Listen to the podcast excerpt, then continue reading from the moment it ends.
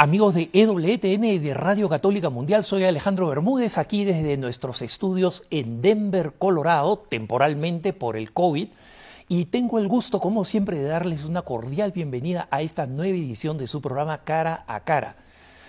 Como saben ustedes, siempre pueden escribirnos a nuestro correo electrónico con sus preguntas, con sus propuestas, y eh, nuestro correo electrónico es cara a cara arroba ewtn.com, cara a cara arroba ewtn.com. Y bueno, como ustedes saben, en los últimos años, eh, en los años recientes, especialmente el 2020, el año de la pandemia, nosotros hemos visto un resurgimiento del cine católico o de películas que tienen valor para las familias católicas. Una de las personas que han estado detrás de ese fenómeno, gracias a Dios, y que le han dado un gran impulso, es nuestra invitada de hoy, desde Madrid, Lucía González Barandiarán. Lucía, bienvenida al programa. Muchísimas gracias. Un auténtico placer estar con todos ustedes hoy.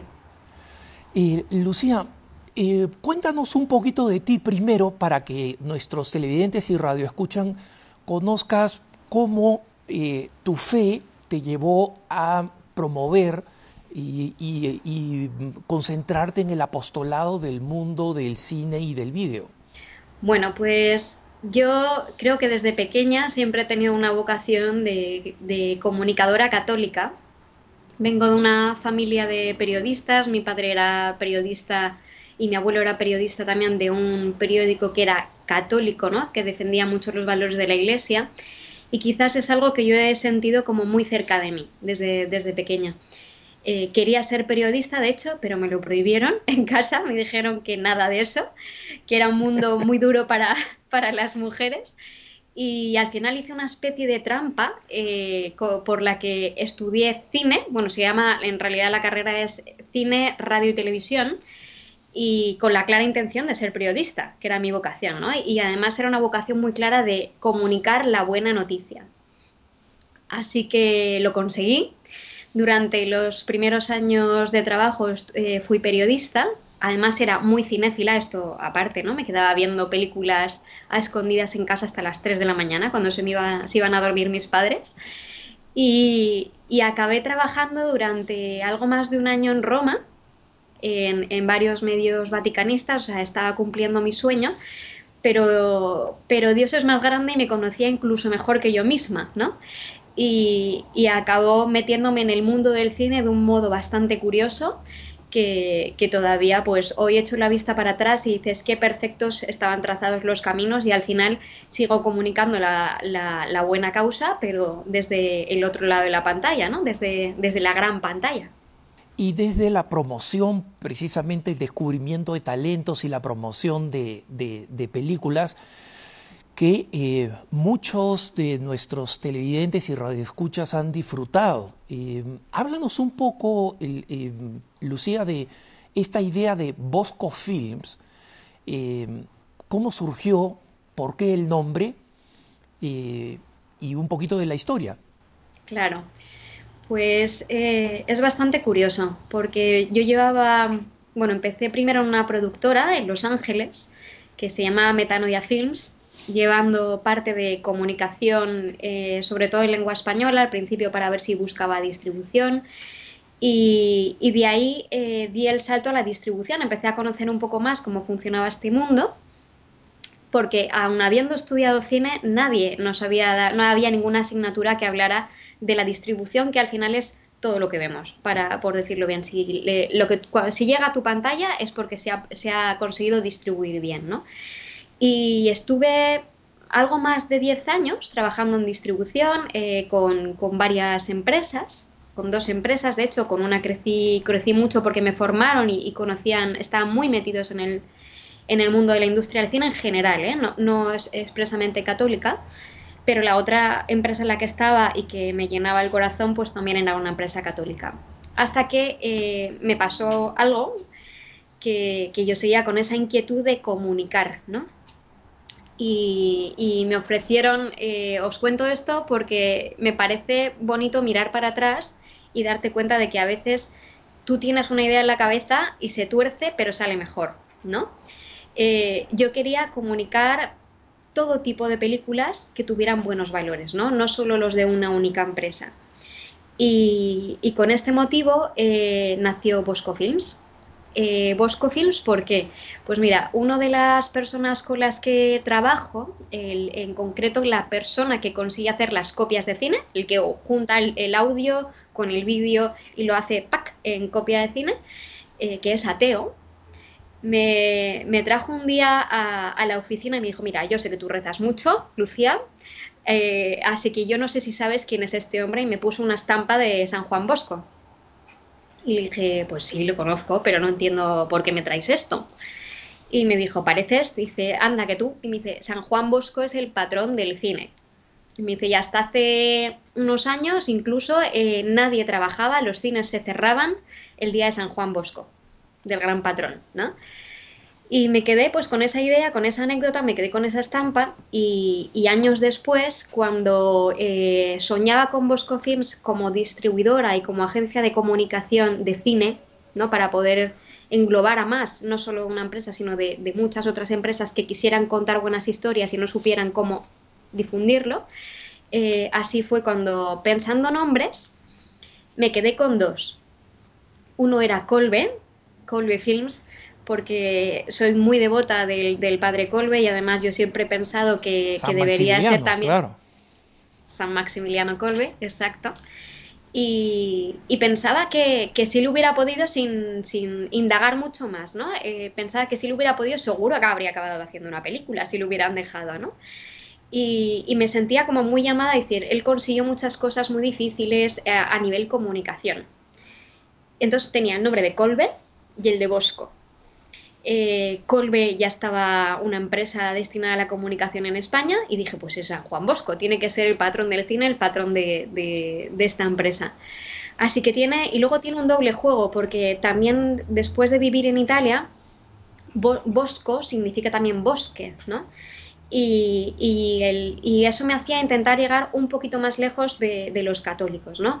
Porque para mí, cada película, lo que yo buscaba era películas que echaran raíces, películas que no duraran solo una hora y media o, vamos, lo, que dura habitualmente una película, sino que durara lo que es capaz de permanecer en tu memoria. Digo, pues eso, como un bosque frondoso, vivo y que eche raíces. Así que con ese juego de palabras entre primero el, patrón del cine y por otra el, eh, pues eso, plantar semillas que germinan, es el, el, per, qué, ¿no? La razón de ser de esta empresa muchos católicos se preguntan, eh, cuando ven alguna de las películas que tú has distribuido y que muchas veces eh, no saben que tú has distribuido porque, digamos, suena más el actor o el director y eso está bien, ¿no? Pero muchas de las películas que tú has distribuido, eh, muchos se preguntan por qué no hay más, ¿no? ¿Por qué no hay más de estas películas? Y yo creo que esa, esa pregunta es una oportunidad para que tú expliques un poquito eh, qué cosa significa el proceso de distribución. O sea, cuán importante es esta persona o esta institución que está en el, en el medio eh, generando ese vínculo esencial entre la audiencia y, eh, los, y el talento. Bueno, lo primero es que el cine es muy costoso. Es bueno, ya lo veis, cuesta una entrada de cine, siempre dicen que, vale mucho dinero, pero si, si, la gente realmente supiera lo que cuesta hacer una película eh, a nivel económico, ¿no? que es la primera barrera, ¿no? Eh, y luego también distribuirla, porque distribuir implica, eh, por ejemplo, el doblaje, todo lo que es el diseño de una campaña de publicidad, los carteles, todo eso es distribución, ¿no? O sea, producir es el que hace la película, el que la produce, y hasta que llega a que una persona la llegue, todo el resto de fases, eso ya es em, un distribuidor, ¿no? Que puede ser desde hablar con las salas de cine a, eso, a gestionar, traducir y, la película a distintos idiomas, ¿no? Cada uno en su país, eso sería distribución. Y también implica eh, las distintas fases, o sea, el, cine es la, la primera puerta, digámoslo así, eh, hablo siempre de, películas, ¿no? También hay series, evidentemente, pero la labor eh, eso es, sería el cine, la televisión, ahora que están tan, tan en auge las plataformas, ¿no? que se llama Video on Demand. O sea, hay muchos modos de distribución y, la labor de empresas como Bosco es intentar que llegue todo lo lejos posible. Y respondiendo un poco ahí a tu pregunta de por qué no hay más producciones, pues mm, yo no soy, no sé si la gente también es del todo consciente, y esto sí que es algo que a mí me gustaría contar, del poder que tienen el espectador. Eh, hay tendencias. No, hay tendencias detrás del mundo del cine. Hay mercados, que es donde yo la mayoría, la mayor parte de las veces voy a buscar películas, es en mercados de cine, igual que existen el mercado del turismo, el mercado del mueble, o sea, pequeñas ferias, eh, pues existe igual en, cine. Y allí vamos la gente que estamos interesados en, adquirir contenidos a buscar. Y se ve una serie de tendencias, se ve una serie de ideas que son las que... Perdóname, eh, Lucía, eh, solamente para aclarar, si te entiendo bien, ¿no? cuando tú dices hay mercados, te refieres a que hay, por ejemplo, festivales, eventos, eh, algunos más conocidos, otros menos conocidos, donde básicamente eh, los, los, directores presentan estas películas, ¿no? Y, eh, y en consecuencia, si entiendo bien, parte de tu trabajo es ir a estas presentaciones y encontrar alguna joya escondida por ahí y este y comenzar el proceso de tratar de, de efectivamente promoverla. Y si es en otro idioma, eh, la traducción al español va a ser parte de ese proceso, que también es costoso. ¿Lo, eh, entiendo bien entonces? ¿Es más o menos así? Sí, sí, exacto. Mira, los festivales como Cannes, ¿no? por ejemplo, Venecia, eh, son quizás los que más suenan, pero hay muchos pequeños festivales que tienen junto a, a la vez que va un actor o un director a presentar la película, paralelamente se están celebrando ferias ¿no? Para, eh, donde mucha gente va a comprar y vender películas. O sea, se están haciendo las grandes presentaciones de las películas que están compitiendo, digámoslo así, en competición en Cannes, ¿no? O en Berlín, hay festivales, o Toronto, hay festivales muy importantes, y a la vez estamos todas esas personas que, nos dedicamos al mundo del cine que estamos buscando contenidos. Se hace casi de manera paralela. Entonces, las ferias, lo que van alrededor de los festivales, pues no sé, vamos miles y miles y miles de personas a buscar contenido. Y es verdad que el contenido católico cuesta, cuesta bastante encontrarlo. Eh, sí que creo, Alejandro, que hay un resurgir. Hace, hace años, y yo creo que de esto y más eh, las personas que nos estáis escuchando desde Estados Unidos os habréis dado cuenta, hay muchas películas que hará unos 10-15 años eh, empezaron a estrenarse en cines y eran evangélicas, estaban hechas por evangélicos, que se dieron cuenta del, poder que tenía el cine. Creo que todos nos hemos, siempre hemos sido conscientes del poder que tiene el cine, pero hasta que no se volvió a reestrenar, porque tenía, están las grandes Quo Vadis, Benur, hubo una, época dorada del cine religioso, ¿no? digámoslo así, pero luego ha habido muchos años de sequía y de, incluso lo contrario. O sea, es cuando han empezado a hacerse las películas en los que se habla de la pedrastia, de, lo malos que son los sacerdotes. 20 años de muchas películas contando las historias contrarias. Y, lo que era la fe prácticamente desapareció. Hasta eso, hará unos 10-15 años que, empezaron a hacerse películas evangélicas y empezaron a funcionar. Eh, entonces yo creo que incluso que aquí es donde, donde iba, ¿no? El, espectador es quien marca la tendencia. Si la gente, en, que en aquel momento eh, entiendo que serían cristianos, fueron al cine, estaban diciendo, uy, ojo, que yo quiero, que, quiero ver esto, y por tanto el cine se reactiva y dice, hay público para esto, ¿no? Voy a conseguir la financiación porque esto interesa. Igual que eh, un ejemplo muy claro, ¿no? Es hace unos años, pues em, había muchas series y películas que hablaban de narcotraficantes, ¿no? Era, estaba, estaba de moda. Y de incluso narcotraficantes desde el punto de vista más humano, en los que se les no era, ya no eran malos, ¿no? Ya no eran, sino que había algo bueno detrás de ellos. Se hizo una y eso es porque se hizo claro, eran tipos complejos, ¿no? Eran tipos complicados y tal, ¿no? O sea, se lo presentaba humanizándolo más, ¿no? Justo. Y ese formato de, un narcotraficante no malo, porque no acaba de ser malo, sino eh, pues funcionó. Y de repente empezaron a hacerse más, más, más, más, más. Y eso es porque efectivamente el espectador dijo, quiero este tipo de historias.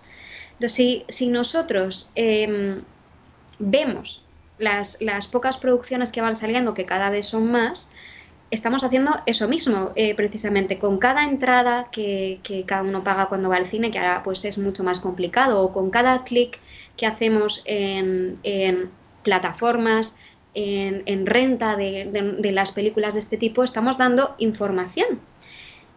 Y no solo eso, sino que con ese clic nosotros estamos cambiando las tendencias.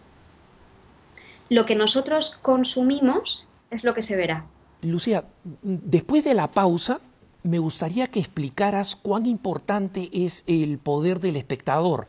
Ya nos has dado una buena idea, pero creo que eh, no sabemos lo suficiente el poder que como individuos tenemos en nuestras manos eh, con, el cine en las salas y en este tiempo de pandemia eh, en las plataformas digitales. Entonces, estamos con Lucía González Barandarán de Bosco Films en Madrid, España.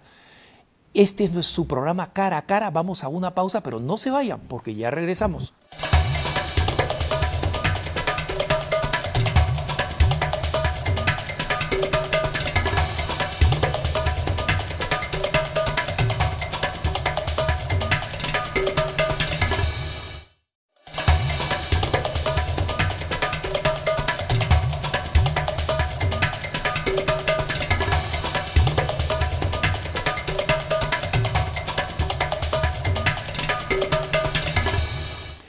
Alejandro Bermúdez y estamos de vuelta en su programa Cara a Cara conversando con Lucía González Barandiarán de Bosco Films en Madrid, España, de este fascinante mundo muy desconocido para nosotros, eh, que es la producción de cine. ¿Cómo hacemos para que películas de valores, de contenido específicamente católico o por lo menos de contenido auténticamente humano, lleguen a las salas?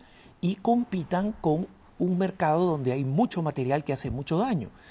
Eh, Lucía, entonces te preguntaba que nos expliques como productora un poco cuál es el poder que tenemos los televidentes, que tenemos los, las personas que podemos ir a una sala de cine o que podemos ver una película en una, eh, eh, en una plataforma digital y cómo podemos este, influir en la calidad de las, de las películas que se producen?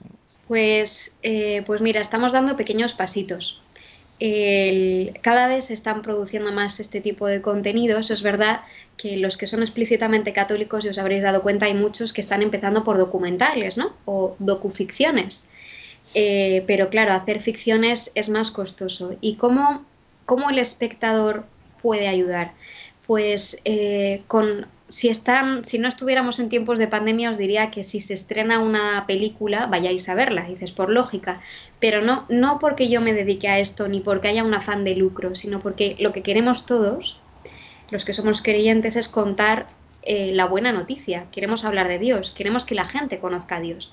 Y eso es en realidad los que, lo que están intentando también los productores al hacer este tipo de contenidos que requieren un riesgo. Dices, probablemente en, alguna otra ocasión me han preguntado, ¿hacer este tipo de cine o estrenar este tipo de cine rentable?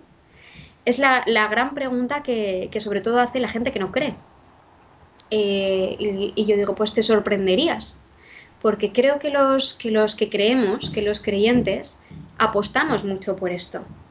Y es verdad que estamos dando pequeños pasos y cuanto, cuanto más se consuma, primero cada vez va a ser mejores las producciones, cada vez van a tener más presupuesto, cada vez va a llegar a más gente, porque va a haber, eh, no solo al hacer una película bien hecha, ¿no? con una buena fotografía, con, caras conocidas, con un buen director, sino eh, que además eh, atraiga a todo tipo de público. Entonces, nosotros somos capaces de cambiar las tendencias del cine. Decía antes que hay, hay tendencias que ya están un poco premarcadas pero hay otras que se convierten en sorpresas. Y es verdad que creo que en los últimos años se están haciendo muchas más producciones eh, con un fondo o, trascendente, ¿no? Eh, que no tiene por qué ser únicamente vidas de santos, sino que tengan pues valores humanos y cristianos detrás. Y de esas cada vez hay más y mejor hechas. ¿Y, qué es lo que estamos haciendo? Estamos mandando señales. Estamos con, cada clic que hacemos en una plataforma, muy importante ver las películas de manera legal, porque si las vemos de manera ilegal, eso ya es otro submundo que si queréis entramos en él o no. Sí, sí, yo quiero que, yo quiero que entremos, eh, yo quiero que entremos, Lucía, porque lamentablemente es muy, muy preeminente, muy prevalente en, en, América Latina, ¿no? Entonces sí me gustaría que hablaras un poco de, del problema que eso genera y cómo daña la producción de buenas películas y en consecuencia termina dañando la evangelización, ¿no? Así que dale.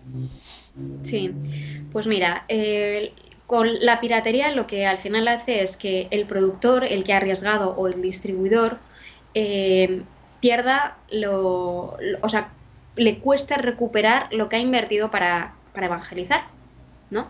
Porque yo creo que toda persona que hace una película católica lo que quiere de verdad es llegar y llegar al mayor número de personas y seguir y que le dé lo suficiente como para hacer otra segunda y otra tercera y seguir creando contenidos. Eso es como lo más lógico, ¿no? Eh, y lo segundo es que yo de esto, por ejemplo, hasta, hasta que no empecé a dedicarme al cine, no me di cuenta.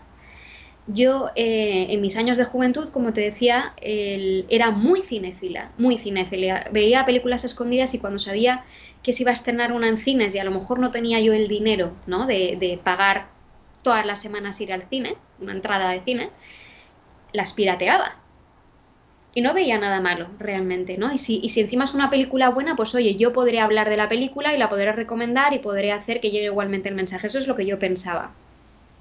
¿Qué es lo que pasa? Cuando empiezo en el mundo del cine, eh, veo, veo todo el daño que eso hace, ¿no? Y además veo que, eh, no sé si os habéis dado cuenta que cuando dais a descargar en, eh, en una película pirata, empiezan a saltarte pantallas, ¿no? De contenido muchas veces pornográfico. Dices, no pasa nada, lo cierro. Pero hay mucha gente que no ha cerrado. Y la piratería lleva activa 15 años. Y ahora la pornografía es un problema de los más serios del mundo. Eh, ¿qué, es lo que quiere decir esto? Que no solo no has dado el, lo que le correspondía a la persona que ha hecho la película, ¿no? Eh, sino que además, sin, sin darnos cuenta, hemos fomentado la pornografía. Porque, ¿qué es lo que pasa? Que esas plataformas donde descargamos reciben publicidad de la pornografía y han creado un montón de adictos a esto. Entonces, hay muchas consecuencias detrás, detrás de, cada una de las cosas que hacemos. Y yo prefiero pensar en positivo, pero, pero sí que quiero decir esta realidad que es, que es para mí muy dolorosa, ¿no? O sea, el pensar eh, cómo nos han ido eh, controlando y potenciando la parte más animal de la persona, ¿no? No solo en los contenidos que vemos, sino en lo que en las adicciones que han ido creando.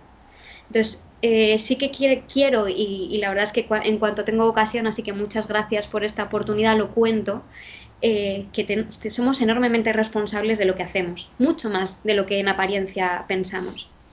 Entonces, cuanto más cliquemos en Netflix, por ejemplo, me he encontrado con un problema, al menos en Europa, creo que gracias a Dios en, en, América está un poco, están un poco más abiertos, quizás precisamente porque saben que, la, religiosidad o que el sentido religioso es más profundo que en Europa, que lo estamos perdiendo.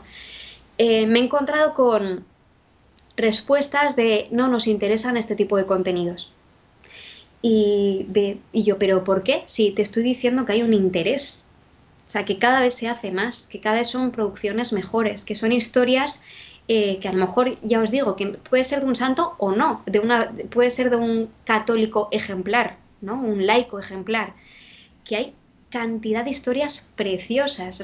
me viene en mente una de una mujer, una monja, que durante la Segunda Guerra Mundial liberó a miles de personas de campos de concentración a escondidas. Una especie de Schindler, pero monja. Entonces hay historias preciosas. Eso el mundo lo tiene que conocer. O sea, hay gente ejemplar que, por sus valores, por su modo de pensar, eh, pues mm, ayudó mucho a otras muchas personas. Pues ese, eh, la respuesta de, muchas plataformas es Em, pues eso, no nos interesan este tipo de contenidos. ¿Qué es lo que hay que hacer? Pues ustedes que están en, Estados Unidos, cliquen, vean este tipo de contenidos y no cliquen en el resto porque lo que harán es sobre lo que cliquen será sobre lo que se siga produciendo.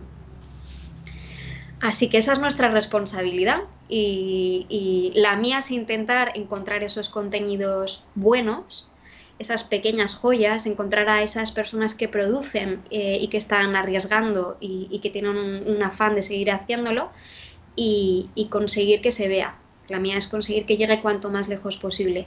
La, vuestra, la de ustedes, es eh, clicar, confiar y difundir.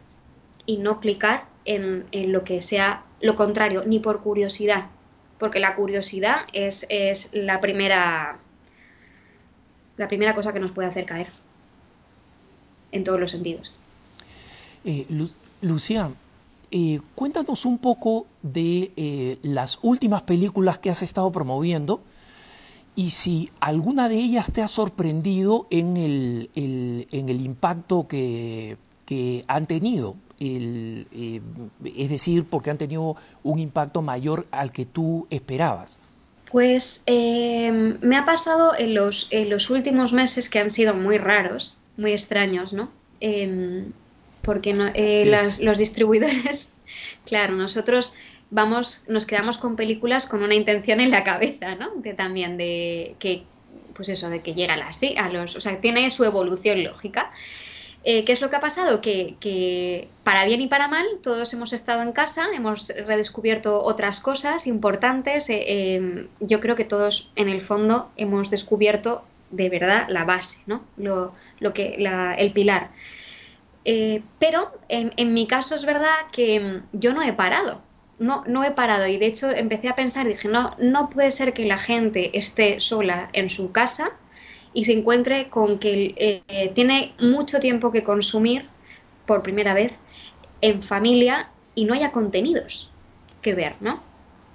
Porque un, pues esto que decía, ¿no? Pues a lo mejor encuentras una película así, o dos, o tres, en Netflix en Estados Unidos, en Europa nada.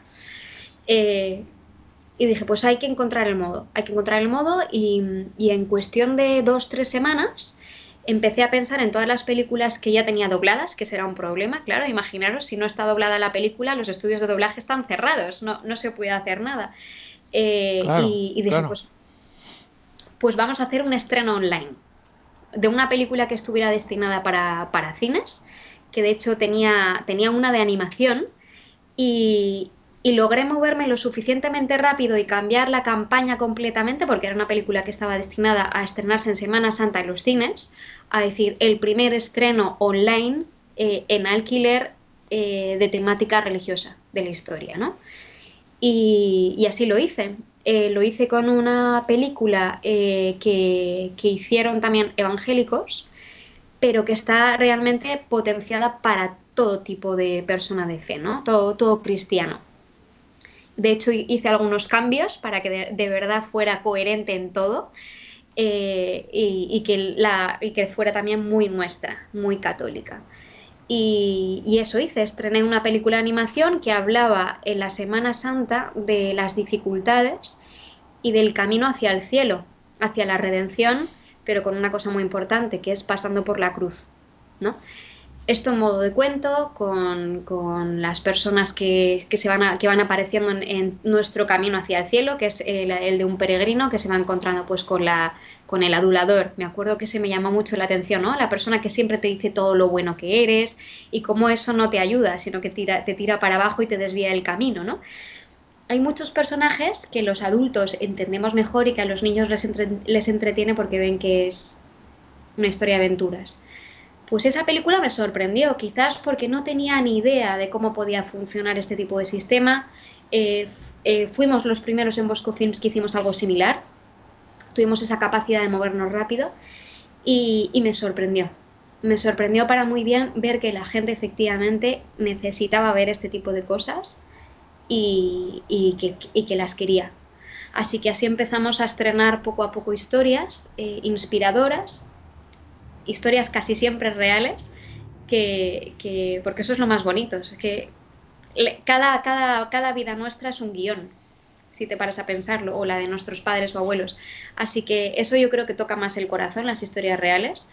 Y, ha sido un camino precioso. Ya cuando abrieron las salas, volvimos a, las salas con una película que hablaba de, la riqueza y de la necesidad de, personas con discapacidad en nuestro entorno. Y también me pareció precioso porque es como vivir en el limbo, ¿no? Eh, das pasos sin saber si van a ir bien o no, si va a dar para estrenar la siguiente película o me quedo aquí porque, porque he perdido todo lo que, lo que he conseguido invertir, ¿no? Y aquí se queda, porque además esto, esto es algo que al principio, cuando creé Bosco, me costaba el soltar el timón de mi vida. Eh, me costaba muchísimo el, pensar que todo dependía de mí. Y, claro, no hay nada más incierto realmente que el cine. Y, yo lo que hice eh, fue consagrar lo primero, cuando era una idea, Bosco Films a, la Virgen de Guadalupe. Eh, le consagré la idea, el nombre y la empresa y le dije que por favor la dirigiera a ella en la Basílica de Guadalupe en México en mi primer viaje porque yo estoy convencida de que es la Virgen de Guadalupe la que me ha metido en esto. y, yo creo que es la que me pone orden. Todos los días eh, rezo, tengo una, imagen de la Virgen, le doy los buenos días, le, ofrezco el día y le digo que por favor que me mande y que, que también ella mande sobre los demás para que las cosas vayan saliendo poco a poco. Entonces al final, eh, pues lo que te decía es que no sé qué es lo que va a pasar con la siguiente película. Si te digo la verdad, tengo un montón de ideas en la cabeza de qué es lo que puede llegar a pasar en 2021, qué es lo que podría hacer, cómo llegar más lejos, pero no tengo ni idea hasta dónde va a llegar, porque al final es... Em, y así, así ya en, mi, en mi persona podéis comprenderlo mejor, ¿no? Estreno una película, recupera el dinero o no, y con lo que recupera lo reinvierto en la siguiente. O sea, es una cadena que va lo que va recaudando en la anterior, eh, si hay ganancia, por supuesto le doy al productor lo que le toca, pero eh, lo reinvertiré en comprar películas mejores, en, invertir más para que lleguen más lejos. Y, ahora mismo pues estoy, que acabo de estrenar una película de Navidad en, en cines, que se llama La Primera Navidad en cines en España. Creo que está en alguna plataforma en América Latina también y en Estados Unidos. Y, que, claro, se ha estrenado en un momento también en el que, pues no, quizás no es el mejor, pero yo lo he hecho pensando en que no iba a haber ninguna película de Navidad en Navidad y, menos que hablara de nuestra Navidad, ¿no? No de la de bolas rojas eh, y, renos, ¿no? Sino de, del origen, del qué es lo que celebramos de hace dos mil años.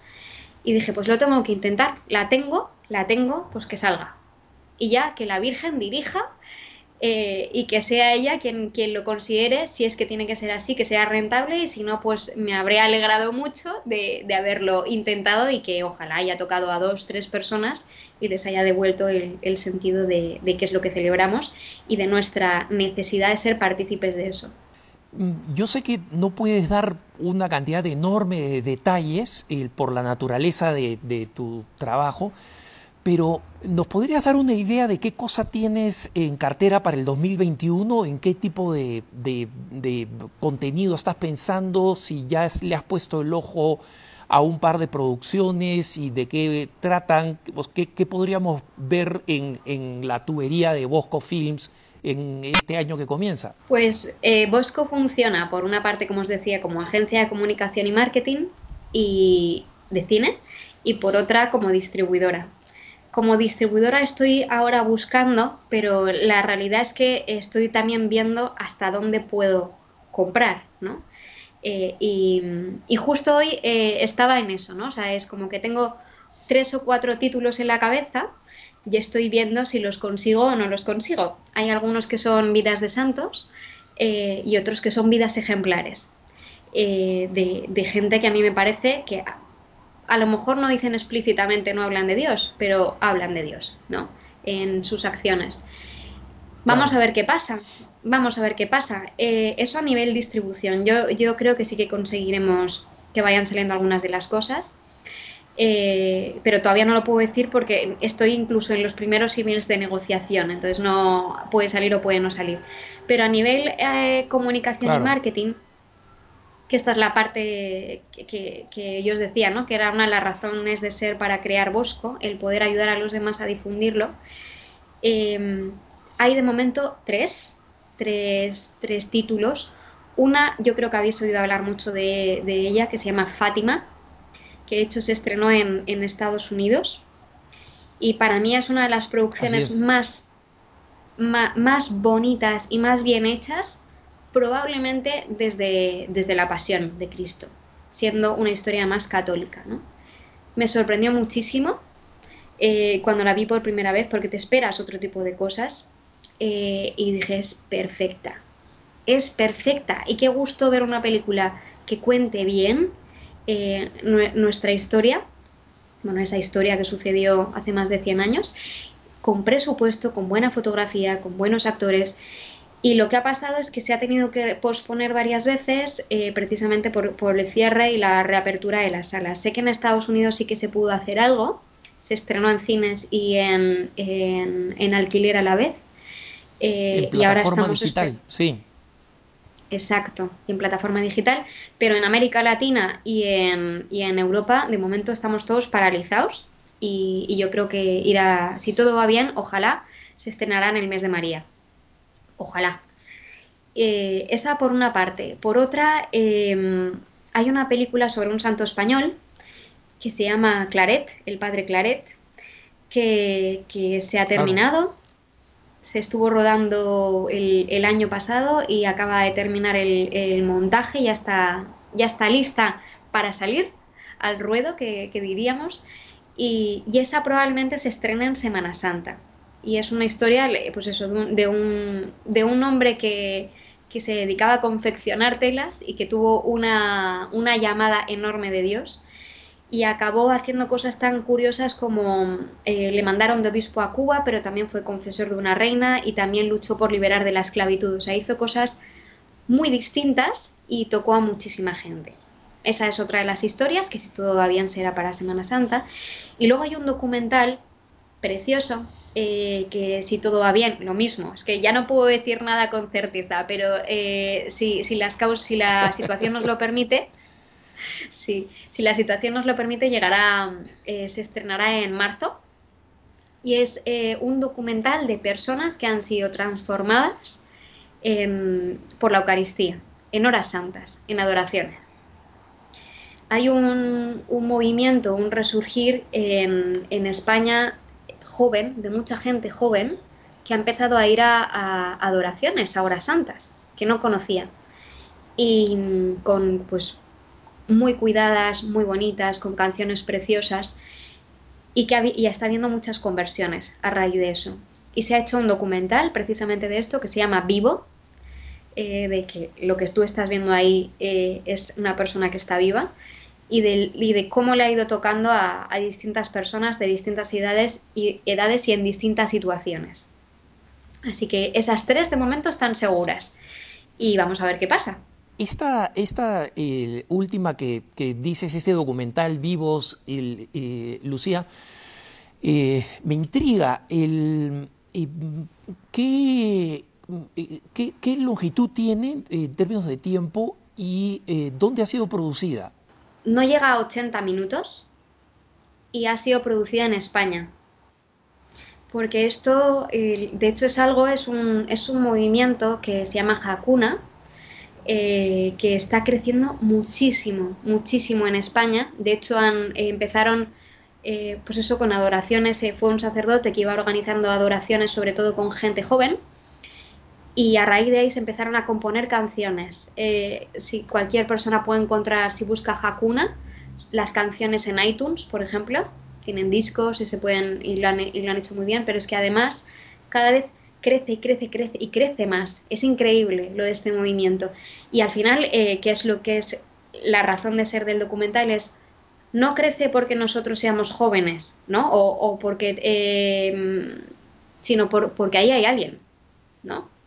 Hay una historia, de hecho, preciosa de una chica de 21 años que era atea y que acabó yendo a unas adoraciones porque una compañera suya a universidad, una amiga que era creyente, iba siempre y le veía muy contenta, decía, yo quiero de eso, no, no sé a lo que vas, pero yo quiero ir.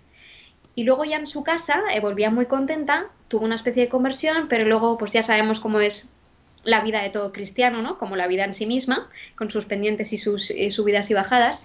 Dejó de ir durante un tiempo, se enfrió y estaba como más triste. Y dijo, pues me voy a poner la música de ellos, me voy a encender una vela y me voy a poner a rezar. Y decía, y sentí el vacío, el vacío. Y eso, entonces, ¿qué es? Si no es la música, si no es la, oscuridad y, la, y, las velas que te hacen acogedor, entonces, ¿qué es? dijo, es Él, ¿no? O sea, es la forma. Es Él quien está ahí presente, es Él quien me hace feliz.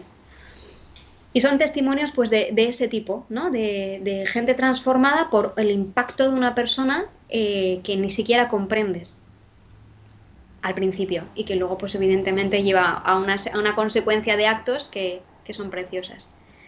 Y yo creo que, que eso hay que contarlo y que ojalá no llegue solo a los católicos, sino pues como esta chica que llegó a una adoración, ojalá pues ella se lleve a otras tantas personas que a lo mejor no creen y diga, uy, qué cosa más rara. De hecho, te diré, Alejandro, que yo hago testeos, ¿no? Cuando, cuando están... Eh, tengo una película entre manos, me gusta enseñarla a dos o tres personas, sin decirles mucho, y se la enseñé a un antiguo compañero mío de trabajo que, que no cree, que no creía, pero que yo intuía que desde el confinamiento estaba con una inquietud, que yo creo que eso le ha pasado mucho a bastante gente, ¿no? Eh, y, empecé a hablar con él, de, le dije, pues mm, solo quiero que sepas que rezo por ti, ¿no? Y, esa palabra eh, transforma, o sea, no sé decir, quizás es que no hablamos lo suficiente de Dios a la gente, ¿no? Con, naturalidad. Y, la verdad es que llevo meses hablando con él de este tema y le dije, mira, necesito tu opinión de experto del cine. Te voy a mandar una película, por favor, para que me digas mm, qué te parece. Y le mandé vivo me escribió un mensaje tan bonito, decir, eh, gracias por presentarme este mundo. No me habló de la calidad de la película, ni siquiera me habló de lo que le había transmitido. Eh, quiero ir a eso, no sé qué es eso, pero quiero ir, llévame a una hora santa. Entonces, ojalá ese sea el efecto eh, que siga teniendo no solo Vivo, sino el resto de películas, ¿no? Ojalá eh, nos quitemos los prejuicios y, logramos y logremos que los demás se los quiten, ¿no? Vente de la mano, tú te fías de mí, tú, pues, acompáñame. ¿Qué es lo peor que puedes perder? Una hora y media de tu vida. Acompáñame y veremos si, si ganas o pierdes o te quedas igual. Eso no es. Así que yo creo que esa es la clave y sobre todo lo, que yo estoy aprendiendo mucho es que hay que hablar. Hay que hablar con naturalidad de que somos cristianos y que tenemos el mejor regalo que necesitamos expandir y contar. Lucía, muchísimas gracias por habernos acompañado. Em, es, una, es una práctica común que nuestros televidentes y, radioescuchas de EWTN y de Radio Católica Mundial recemos por los apostolados que invitamos aquí, así que cuenta con muchas oraciones por lo que tú estás haciendo, que es tan importante para transformar la cultura. Y, gracias también por el testimonio de tu fe y por, por tu entusiasmo. Ya nos veremos próximamente. Muchísimas gracias Alejandro y muchísimas gracias a todos por este rinconcito con vosotros. Muchas gracias hermanos por habernos acompañado en este su programa Cara a Cara. Una vez más, les recuerdo, pueden escribirnos con sus preguntas, con sus inquietudes a nuestra dirección cara a cara arroba ewtn.com cara a cara arroba ewtn.com. Soy Alejandro Bermúdez, no se olviden de rezar por mí y yo los dejo en compañía del el mejor contenido católico EWTN y Radio Católica Mundial. Gracias y hasta la próxima.